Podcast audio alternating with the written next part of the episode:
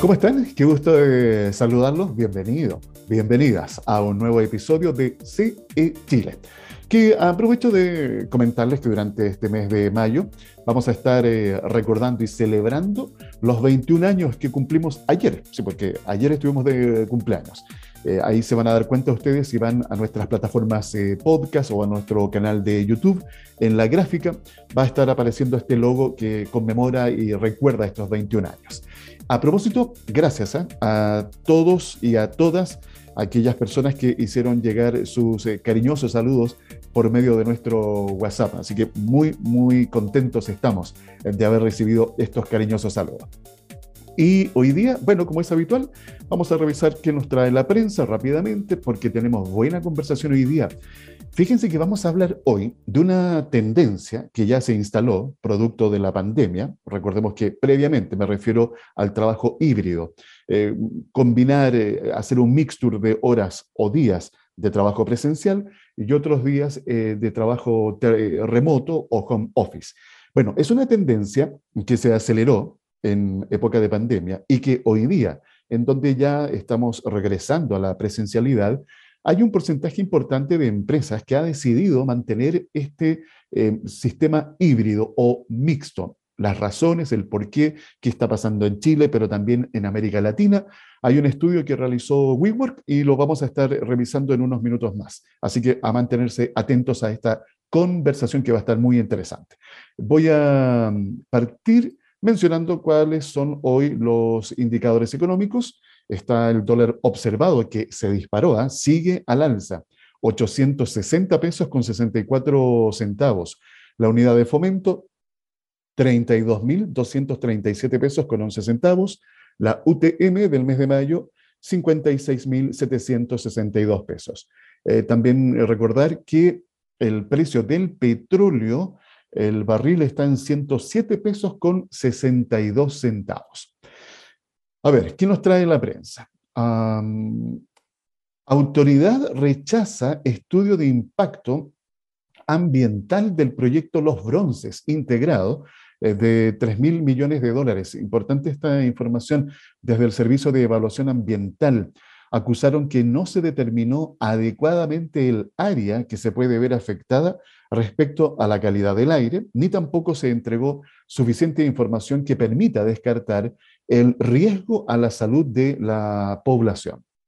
Recordemos que, bueno, hay que de alguna u otra forma hacer funcionar las instituciones que cumplan el rol eh, para el cual están diseñados y no se estén aprobando proyectos que vayan a provocar un impacto medioambiental eh, irreversible y sobre todo en una época en donde estamos a nivel planetario intentando hacer los máximos esfuerzos para justamente proteger nuestro medio ambiente. Em, a ver, ¿qué más nos trae? Ministro de la SECPRES espera que proyecto de salario mínimo sea despachado de la Cámara esta semana. Recordemos que este proyecto para el aumento del salario mínimo eh, tiene distintas miradas. En la práctica, escuchaba un analista que al final significa para la persona que va a recibir este aumento de sueldo, en la práctica, en el sueldo líquido, no van a ser más de 14 o 15 mil pesos, cuestionando eh, el monto del alza del salario mínimo. Bueno, yo creo que aquí lo importante, como en todas las cosas y en todos los procesos, es comenzar a dar los pasos, es comenzar a avanzar. De eso se trata. Eh, tal, eh, tal y cual, hoy día, por ejemplo, en la Convención Constitucional se está avanzando para ir dándole ya forma definitiva al borrador que cada uno de nosotros tendrá que leer eh, para ver, ¿no es cierto?, si finalmente en septiembre, el 4 de septiembre, vamos a aprobar o vamos a rechazar.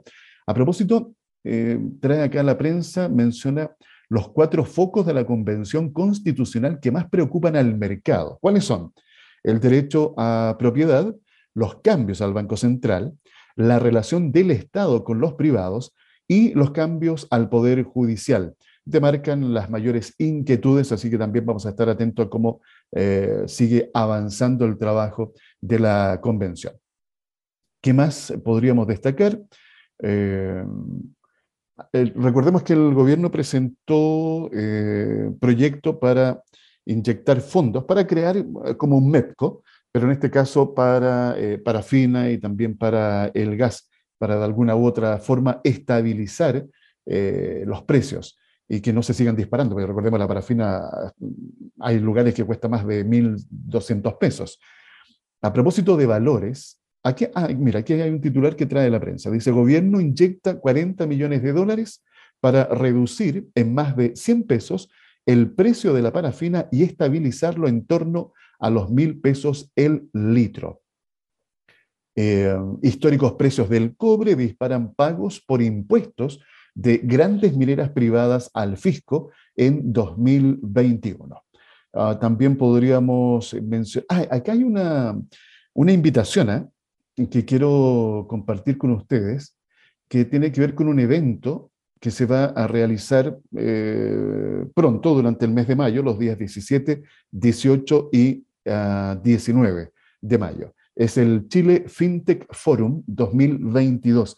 Este encuentro eh, que de alguna u otra manera concentra a, las industrias que tienen desarrollo tecnológico relacionado con las finanzas, es muy importante porque hay que hacernos cargo de la accesibilidad, de que todo el mundo tenga eh, derecho a participar del mercado financiero y no necesariamente a través de algún producto en la banca tradicional. La fintech hoy día nos abre las puertas a tener un mundo de, opciones. Y fíjense que estaba revisando lo que fue el encuentro del año pasado, el Chile FinTech Forum del año 2021. Y quiero rescatar un par de conceptos eh, para que ustedes también dimensionen la importancia de realizar este tipo de encuentros.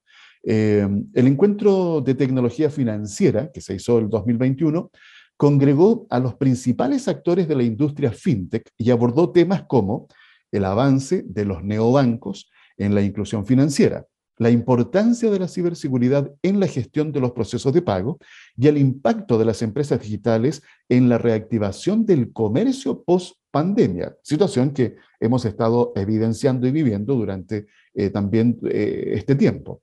Ahora, lo que pasó el año pasado, bueno, fueron tres jornadas al igual que va a ser este año. El Chile FinTech Forum culminó eh, su versión 2021, esto fue también los primeros días del mes de mayo del año pasado. En esa instancia se reunió a panelistas y exponentes latinoamericanos para referirse a los temas más álgidos del mundo fintech y sus desafíos.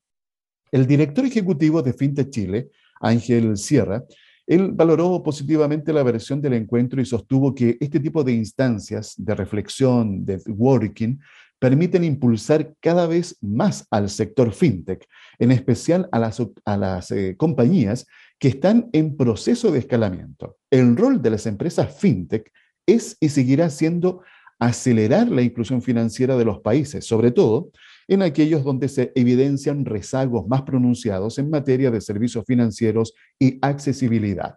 Em, y este año les voy a comentar que las temáticas están bastante interesantes. Regulación financiera, eh, también se va a hablar de billeteras, pagos y remesas digitales, inversión y ahorro digital, financiamiento digital, el DeFi, criptomonedas y metaversos, talento digital, venture capital, entre otros. ¿ya? Em, y comentarles que, por ejemplo, parte de los exponentes, los speakers que están confirmados, estará Alberto eh, Naudón del Oro, él es miembro del Consejo del Banco Central de Chile, Bernardita Piedrabuena Keimer, ella pertenece a la Comisión de, para el Mercado Financiero, Ana María Montoya, fundadora de Red Pro Competencia, Diego Herrera, representando al Banco Interamericano de Desarrollo, entre otros speakers que van a estar en este evento. Muy interesante, si quieren ustedes mayor información, vayan a chilefintechforum.com. Ahí podrán incluso inscribirse si quieren participar. Eh, la inscripción es gratuita y recuerden, va a ser los días 17, 18 y 19 de mayo. Ah, parte de lo que nos trae la prensa, eh, de las noticias más destacadas que compartimos aquí en CE Chile. Conexión Empresarial está orientado a la economía, emprendimiento, las finanzas y negocios, colocando cada día temas de interés al alcance de todos. Momento de tener conversación acá en CE Chile a través de nuestras diferentes plataformas. Hoy día vamos a conversar de un tema que mm, a ustedes, por supuesto, también les inquieta y les ocupa, que tiene que ver con esta modalidad que se instaló ya en nuestro país y en el mundo, el teletrabajo, el home office. Hoy hablamos de un, un sistema mixto, híbrido. ¿Qué será lo más adecuado? ¿Qué pasará con las preferencias tanto de los colaboradores como también de aquellos que están a cargo del negocio? Para despejar parte de estas inquietudes, les voy a presentar a quien ya me acompaña. Ella es María José Barreda Cerda, gerenta general de WeWork Chile. María José, lo primero, gracias por aceptar la invitación. Bienvenida a esta conversación. ¿Cómo estás? Bien, muchas gracias Alfredo, gracias por la invitación. Muy contenta de estar hoy día y de poder compartir algunos de, de los resultados de este estudio que tenemos.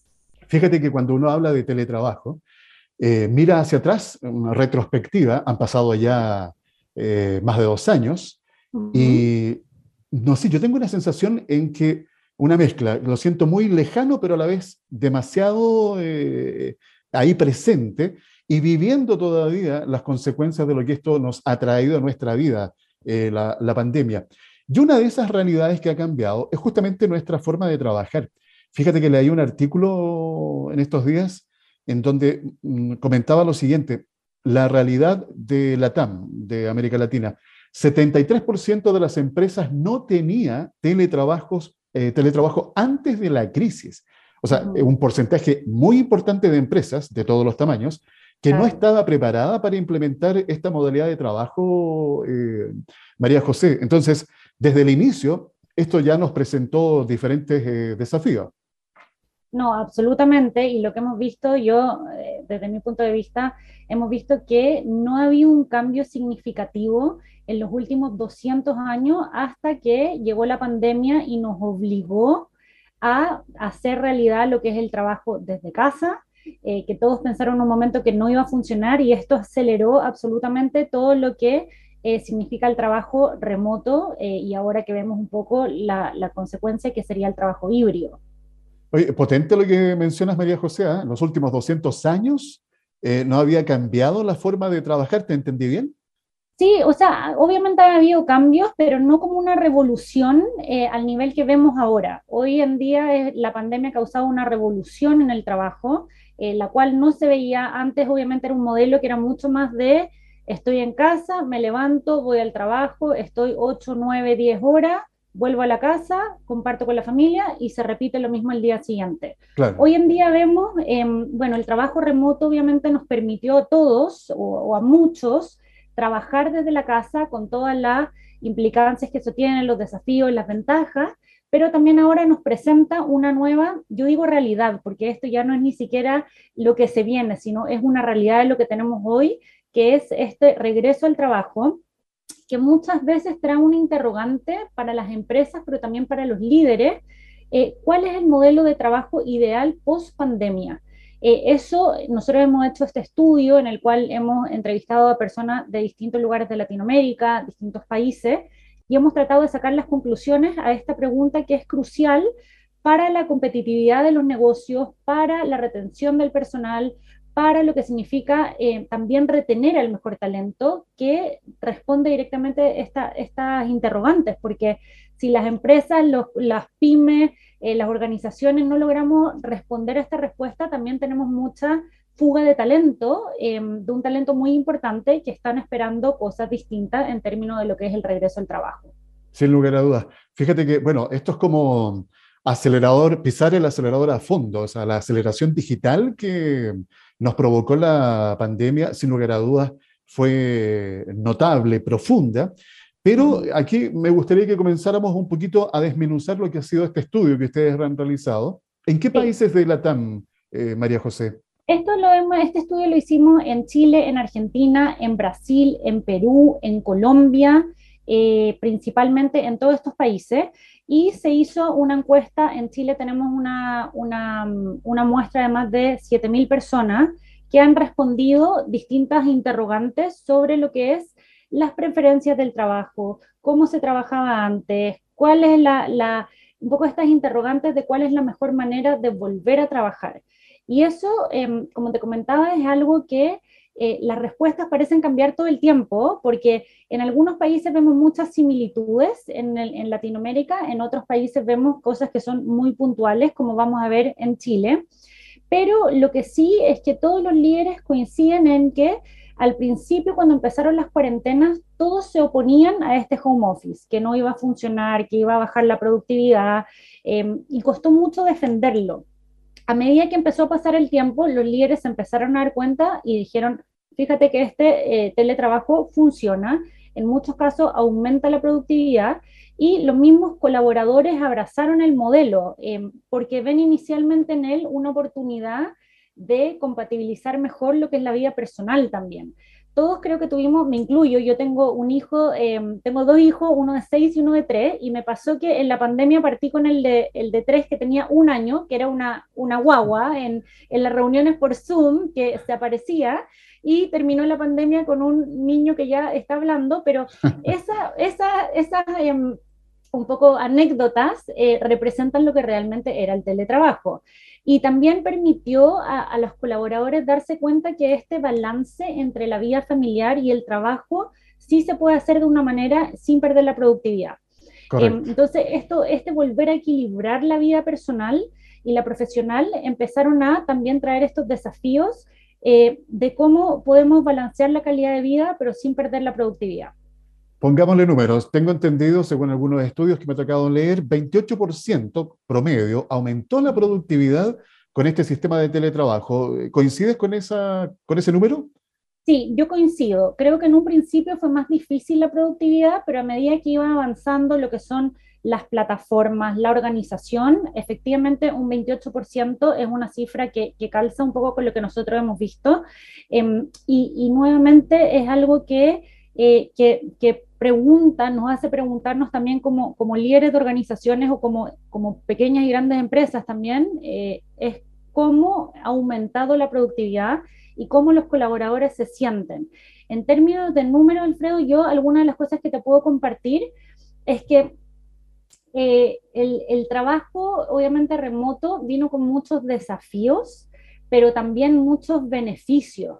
Y una de las cosas que nos hemos dado eh, cuenta en el estudio es que el 77% de las personas afirman que la pérdida de tiempo que se genera en el desplazamiento de estas grandes ciudades, incluyendo Santiago como, o distintas otras ciudades, obviamente en Chile, es lo que les hace preferir lo que es, lo que es el trabajo remoto en casa. Entonces, la parte del tráfico eh, y la pérdida de tiempo es uno de los número uno en términos de, de por qué prefieren esto desde la casa. De acuerdo.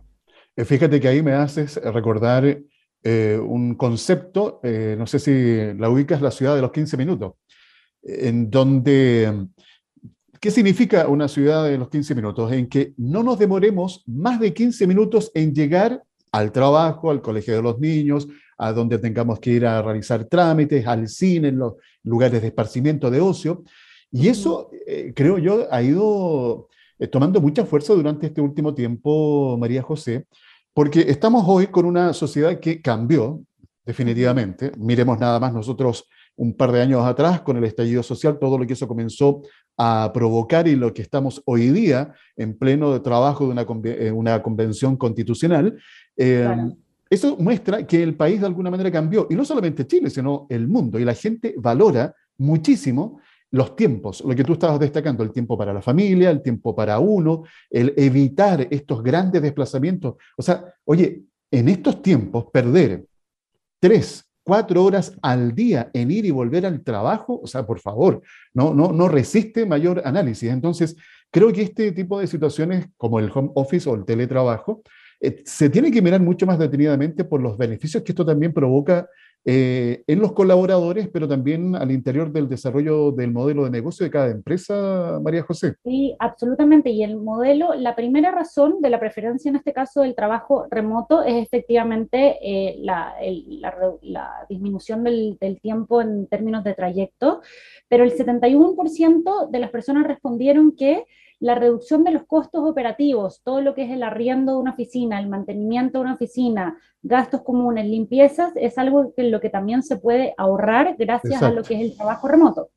Nosotros vemos, Alfredo, en todo lo que es eh, los espacios flexibles que manejamos nosotros, vemos muchas empresas que antes querían venir presencialmente cinco días a la semana y, por ejemplo, tenían para 50 personas una oficina de 50 puestos de trabajo y hoy en día, por la rotación, lo hacen, eh, se, turnan, tienen una oficina más pequeña y tienen estos sistemas de rotación. Entonces, eso también genera un ahorro para, en este caso, las pequeñas, las medianas y la grande empresa en términos de los costos operativos. Pero también el 51% eh, declara que tiene una mayor eh, concentración trabajando desde, desde la casa, lo cual a uno inicialmente... Eh, como raro eso. Es como raro, pero eso es lo que declaran obviamente los encuestados. Em, pero definitivamente, eh, incluso como anécdota, el 40% cree que la ausencia de códigos de vestir también es un beneficio desde el trabajo remoto, em, pero absolutamente yo creo que todas las personas lo han vivido desde una manera distinta a lo que se vivió los tres primeros meses, que fue muy complicado adaptarse a esta nueva realidad. Sí, fíjate que a propósito de los primeros meses, hay una, un, estudio eh, que comenta que el teletrabajo llegó en el mes de marzo del año 2020 a un 72%. O sea, muchísimas empresas se volcaron a este, a este modelo.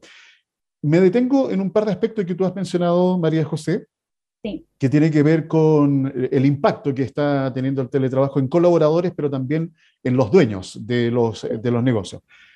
Cuéntame en el tema generacional, eh, ¿cómo, ¿cómo, anda la percepción y quiénes prefieren más teletrabajo o volver a lo presencial o este sistema híbrido? Mira, en lo que nosotros pudimos descubrir en el estudio es transversal. O sea, los millennials realmente son los que más, eh, entre comillas, eh, echan de menos un poco la, presencialidad porque es una generación que incluso muchas veces partió trabajando remoto. Entonces ellos extrañan lo que es conocer a los compañeros, vivir la cultura organizacional y el 77% de los millennials trabajaría de manera más motivado si tuviesen algún grado de presencialidad con una combinación de trabajo eh, remoto versus el 100% remoto. Pero el resto, lo que es la preferencia del trabajo híbrido, es transversal. Desde la generación X, los baby boomers, todos prefieren lo que es el, trabajo híbrido. Em, en ese sentido, en Chile, vemos que el 88% de las personas prefiere lo que es el trabajo híbrido versus un 4% que lo prefiere presencial. Y de esas personas que prefieren el trabajo híbrido es absolutamente interesante que muchos prefieren lo que es eh, tres días remoto y dos días presenciales. Esa es como, como la tónica. Em, entonces, eh, es una cosa que nosotros vemos, por ejemplo, eh, yo lo veo aquí día a día en, en WeWork, como esta tónica de presencialidad versus remoto, de cómo se arman estos turnos em, y, y, cómo esta rotación entre las distintas personas que trabajan presencial y remoto se da. Ahora, también es muy interesante, Alfredo, porque hemos hablado de lo que es el beneficio del trabajo remoto. Pero también em, en la parte híbrida tenemos el componente también que es muy amplio de la parte presencial. Y en esa parte presencial vimos en el estudio que también hay muchos eh, beneficios de la parte presencial y por eso este trabajo híbrido combina lo mejor de los dos mundos. Porque las personas, el, el 75% nosotros vimos de los encuestados, prefieren sí o sí eh, estar algunos días presencial porque se integran las áreas entre el área, por ejemplo, de ventas con el de marketing o el de recursos humanos con el de finanzas, se, interactúan estas áreas, pero también los colaboradores, porque es muy difícil reemplazar ese cafecito después del almuerzo, la conversación de pasillo, y eso también trae un gran valor eh, a, a, los colaboradores y también a las empresas que al final ven eh, este beneficio en términos de retención de talento, de, obviamente la satisfacción de los colaboradores, entonces no es un punto eh, que debiésemos olvidar. Fíjate que ahí eh, me detengo en ese, en ese aspecto de la presencialidad, porque no sé si esto será más propio de nosotros los, latinoamericanos, ¿ah? que somos mucho más de piel.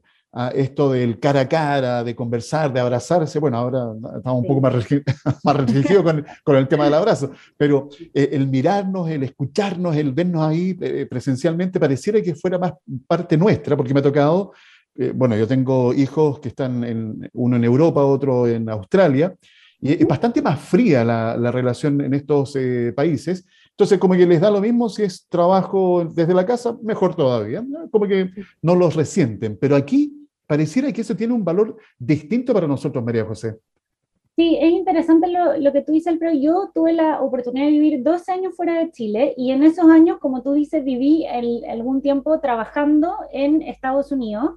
Em, y de repente suena como un estereotipo, pero efectivamente yo creo que el trabajo remoto venía más adelantado eh, en, por ejemplo, en Estados Unidos ya se, veía, se veía veniendo una tendencia en lo que es el trabajo remoto. Entonces, yo creo que no, no fue un golpe tan fuerte a nivel cultural como fue quizá en, estos, eh, en nuestros países latinoamericanos. Pero eh, hay una cosa que yo creo que es, que es importantísimo, que se crea la identidad del el grupo, de la empresa, sea pequeña, mediana o grande, en esta interacción presencial, porque puede ser una, nosotros tenemos reuniones eh, virtuales todos los días, pero una reunión presencial también a veces tiene su toque especial, porque la reunión en sí, eh, en un Zoom, parte de 9 a 10 en punto, pero estos toques un poquito más personales, cinco minutos antes de la reunión, que termina la reunión y uno se queda conversando de los puntos, em,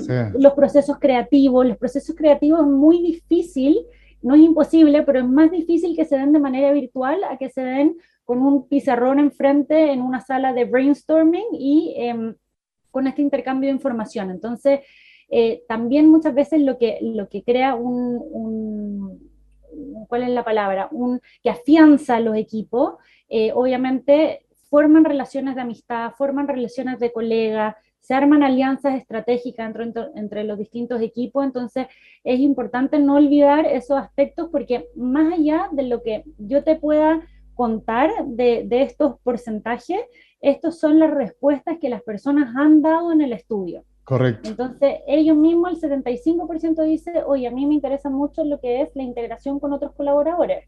Y eso es lo que, eh, lo que busco en estos días presenciales. Fíjate que mm, es bien eh, importante destacar este punto para ustedes que nos están escuchando en este momento, porque la... A ver, yo siempre insisto en este aspecto, eh, María José, el capital humano es el principal valor que tiene la empresa, da lo mismo el tamaño. Puedo tener un colaborador como 1.500 colaboradores en la empresa, pero cada uno de ellos forma parte importante en el engranaje, en el funcionamiento de ese, de ese negocio. Y la presencialidad ahí cobra un aspecto muy, muy importante. Vayamos a los aspectos negativos que nos ha dejado el teletrabajo.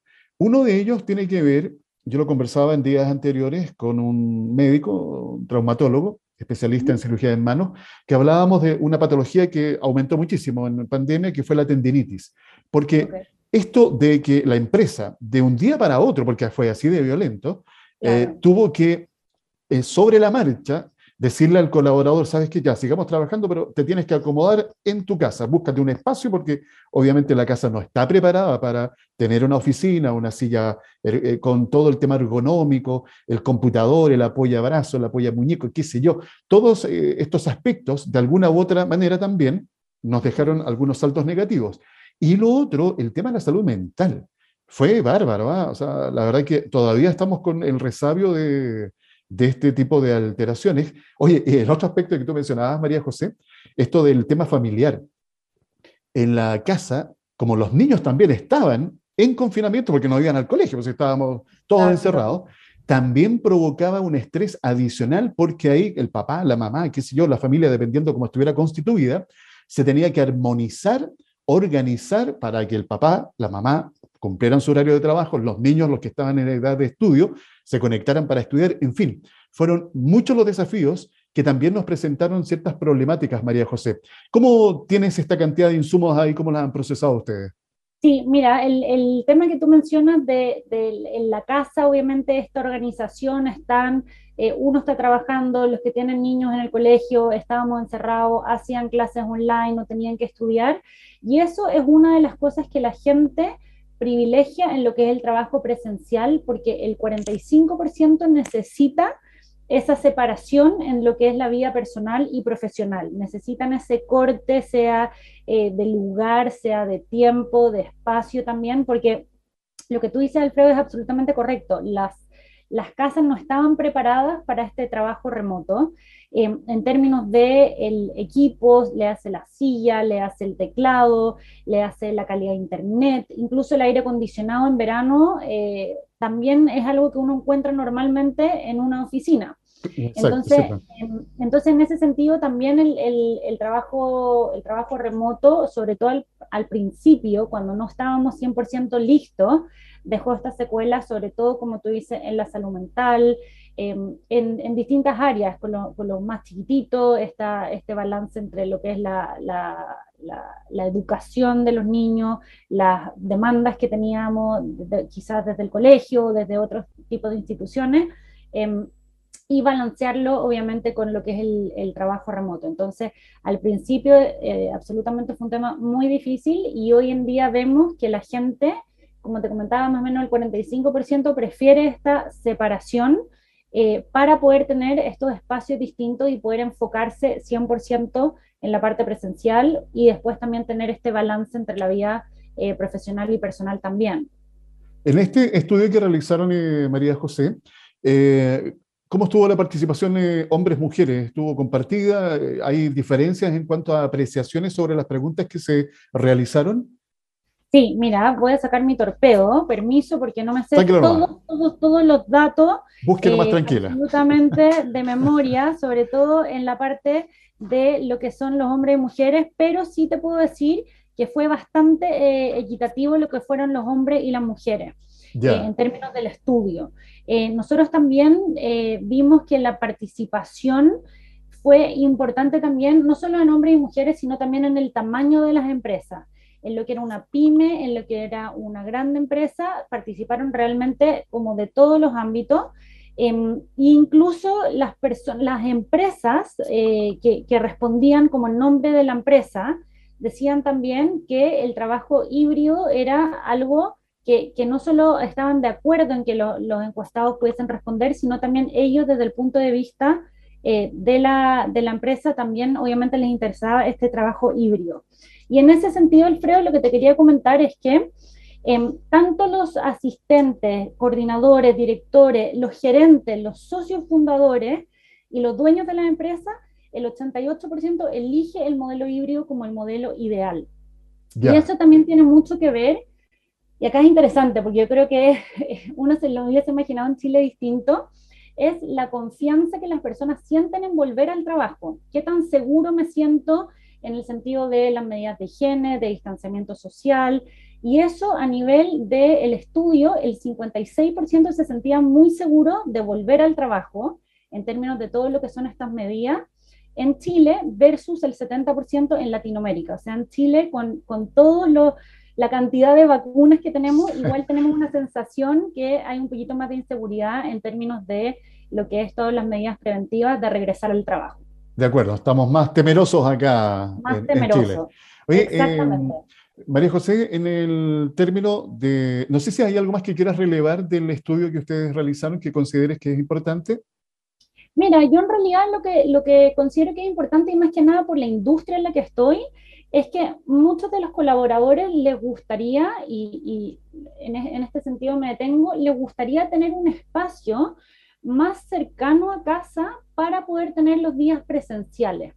Entonces, lo que nosotros estamos viendo y, como una tendencia es que las grandes empresas, por ejemplo, antes tenían su oficina, yo hoy día estoy sentada en el edificio de Apoquindo, tenían toda su oficina en Apoquindo y la gente tenía que venir desde distintas comunas a trabajar a lo que sería como el headquarter. Pero hoy en día vemos que las empresas tienen como su headquarter en un edificio, como sería el de Apoquindo, pero tenemos también empresas que tienen como oficina satélite en nuestro edificio en Galería Vivo en el centro. Entonces las personas siguen yendo a la presencialidad, pero no necesariamente tan a distancia de donde están las empresas. Vemos que las empresas se están expandiendo un poquito más en términos de ofrecer a sus colaboradores lugares más cercanos a sus comunas de donde viven para lo que sea el trabajo presencial. Esa es una tendencia que estamos viendo. La otra tendencia que, que te la comenté es que vemos que las empresas están buscando, y esto es transversal, pequeñas, medianas y grandes empresas, están buscando espacios de trabajo que sean flexibles en términos de, em, de rotación, porque acá es, es, interesante, por ejemplo, algún caso de una, de una pyme que está en proceso de crecimiento, normalmente parten con una oficina más chiquitita, pero crecen rápido o crecen más colaboradores y automáticamente incrementan el número de puestos de trabajo y eso también se da basado en cuántos colaboradores tienen de manera presencial versus remoto. Ya no existe la oficina para 100 personas que sean 100 puestos de trabajo. Eso quedó absolutamente obsoleto. Ahora uno busca estos espacios más flexibles para poder adaptarse también al modelo de trabajo híbrido. A propósito de las pymes, eso se me olvidó preguntarte, María José. Eh, ¿Tienes ahí un detalle de cuál ha sido la preferencia de las pymes en cuanto, tanto los colaboradores por una parte como los dueños de, la, de las pymes en este sistema híbrido? Absolutamente. Las pymes son el, el único como tamaño de, de, empresa que prefiere el 100% el modelo de trabajo híbrido. Tanto los colaboradores, 100%, sí, 100% según el estudio. Ya, mira, interesante ese, ese punto. ¿eh? Súper interesante. Aquí, en todo caso, hay que hacer la diferenciación de que mm, estamos hablando de empresas que realizan cierto tipo de actividad económica, porque no todas, todas las empresas en Chile eh, están preparadas para realizar un sistema híbrido, porque hay actividades económicas como la agricultura, qué sé yo, la pesca y un montón de otras que es imposible que desarrollen, a no ser que sea la parte administrativa de la organización la que pueda acoger este sistema híbrido, María José.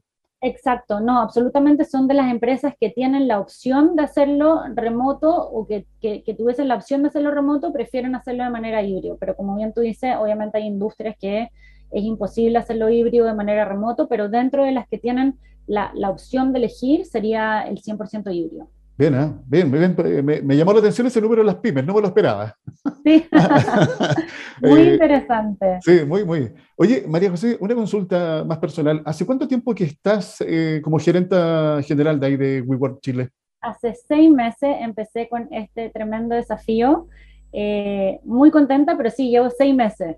Ya, y, y, fíjate que, ¿por qué te pregunto esto? Porque hemos conversado también acá en el espacio lo que es la participación de la mujer en Chile y en América Latina puntualmente, porque en otras partes del mundo se va distinta la incorporación de las mujeres en cargos gerenciales o en ocupación de puestos que son muchos más importantes en la toma de decisiones.